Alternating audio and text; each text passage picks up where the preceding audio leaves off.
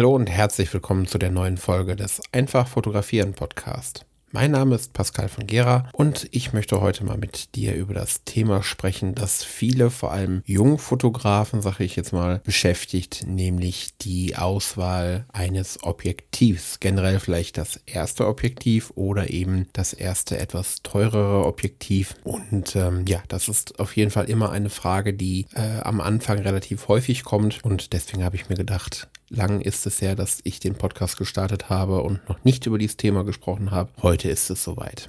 Viel Spaß!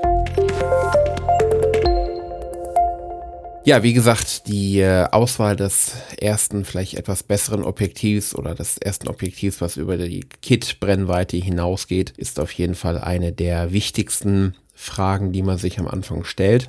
Denn ja, so ein Objektiv ist in der Regel auch wichtiger sogar als die Kamera, denn es ähm, beeinflusst auf ganz besondere Art und Weise eben das Bild, das wir schießen. Ja, wenn ich jetzt also vor der Frage stehe, ich habe vielleicht eine Kamera gekauft, eben mit einem Kit-Objektiv, das ist ja in der Regel ein äh, Zoom-Objektiv, meistens im Bereich 18 bis 55 Millimeter. Übrigens mal ein kleiner Einschub hier am, am Rande. Gerade diese Objektive, diese Kit-Objektive werden ja sehr oft verschrien. Ähm, ich muss aber da echt mal eine Lanze für brechen. Ich, ich liebe diese Dinge eigentlich. Ich habe ähm, ganz am Anfang meiner Fotografie unglaublich viele Studioaufnahmen mit der 1855 ähm, Zoom-Linse geschossen von Canon im Studio war, oder was heißt war, ist sie noch, ist das eine Mega-Linse. Sie war immer knackscharf. Klar, Studio blendet man natürlich auch ab und ähm, schießt auch mit einem Blitz. Der macht das Bild eh auch immer noch mal ein bisschen schärfer, weil er eben einfriert.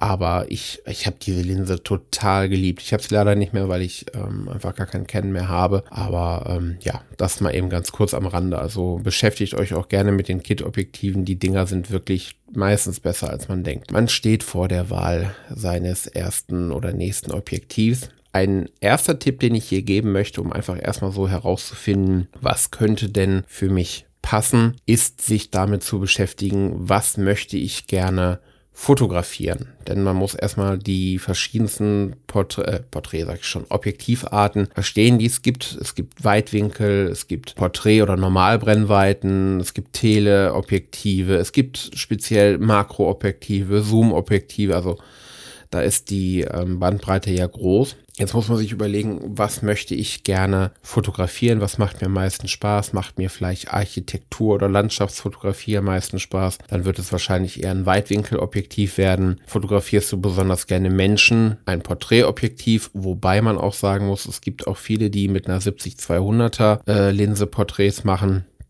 Da muss man sich halt noch ein bisschen darüber im Klaren sein, dass die Bilder etwas flacher wirken, also nicht ganz so viel Tiefenwirkung haben. Ja, oder möchte ich vielleicht in einen ganz speziellen Bereich reingehen und äh, eine Makrofotografie betreiben?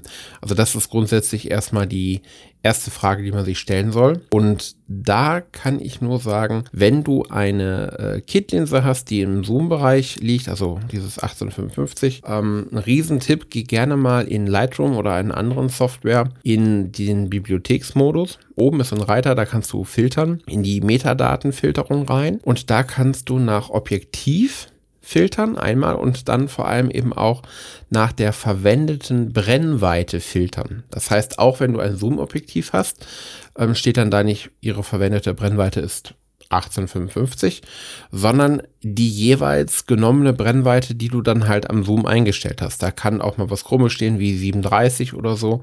Oder, keine Ahnung, 24, je nachdem, wie, wie du gerade auf der Zoom-Stufe warst. Aber worauf ich hinaus möchte, das hilft unglaublich viel, wenn sich nämlich eine bestimmte Zoom-Stufe, eine Brennweite da stark häuft also du zum Beispiel die ganze Zeit reinzoomst auf 55 Millimeter, dann kriegst du ein Gefühl dafür, aha, anscheinend mag ich den Look, den 50 Millimeter liefern, ganz gerne. Und dann wäre für dich der Hinweis natürlich da, vielleicht sollte ich mich mal mit Porträtobjektiven, also sprich so um die 50 80, 70 Millimeter ähm, in dem Markt ein wenig umschauen oder da steht zum Beispiel, Mensch, du zoomst die ganze Zeit raus und du machst total viele Architekturbilder.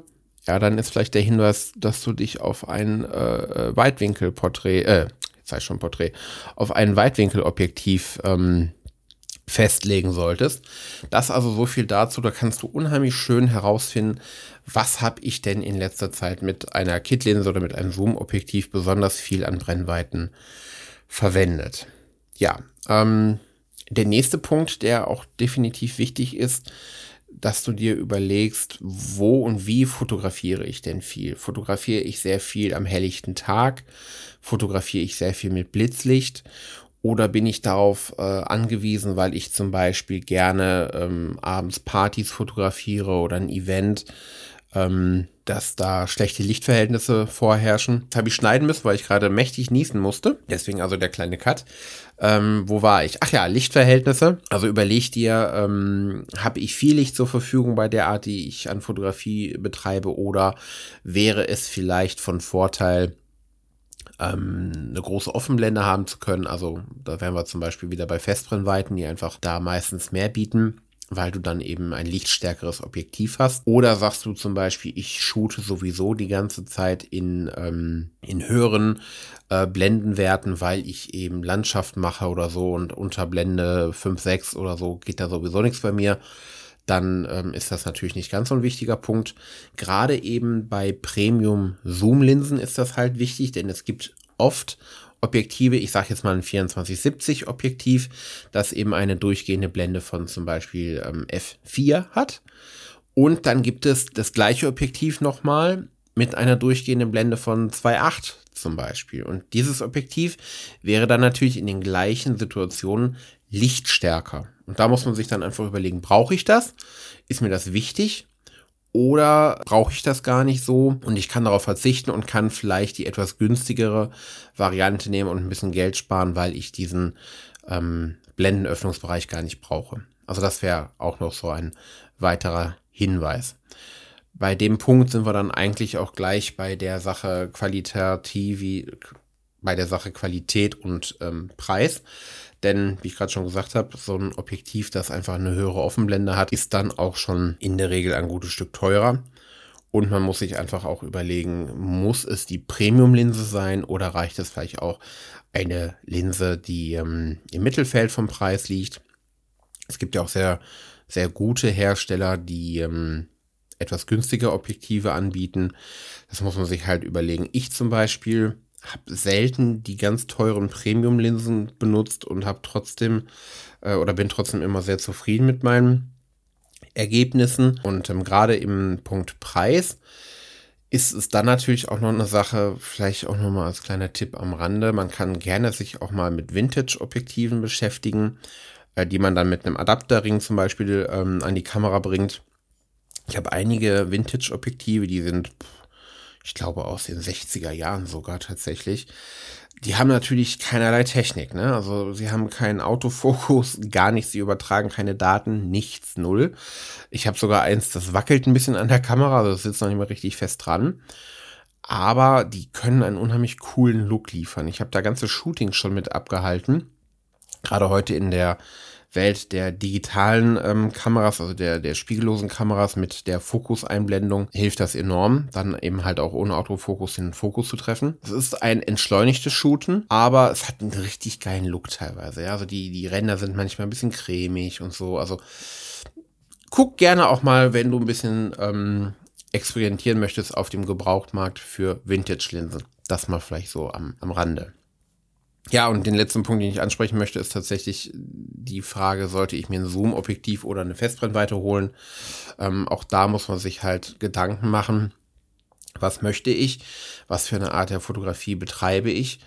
Ähm, wenn ich jetzt mehr im Porträtbereich unterwegs bin, dann kann man sich überlegen, ob ich mir halt eine Festbrennweite hole, zum Beispiel eben ein, ein Porträtobjektiv im Bereich 50 bis 85 Millimeter. Ähm, dann gerne halt auch ein bisschen offenblendiger, damit ich ein schöneres Bouquet erhalte. Oder sage ich, ich möchte möglichst flexibel sein. Ich bin zum Beispiel viel unterwegs, viel auf Reisen und möchte da jetzt ein gutes Objektiv mitnehmen.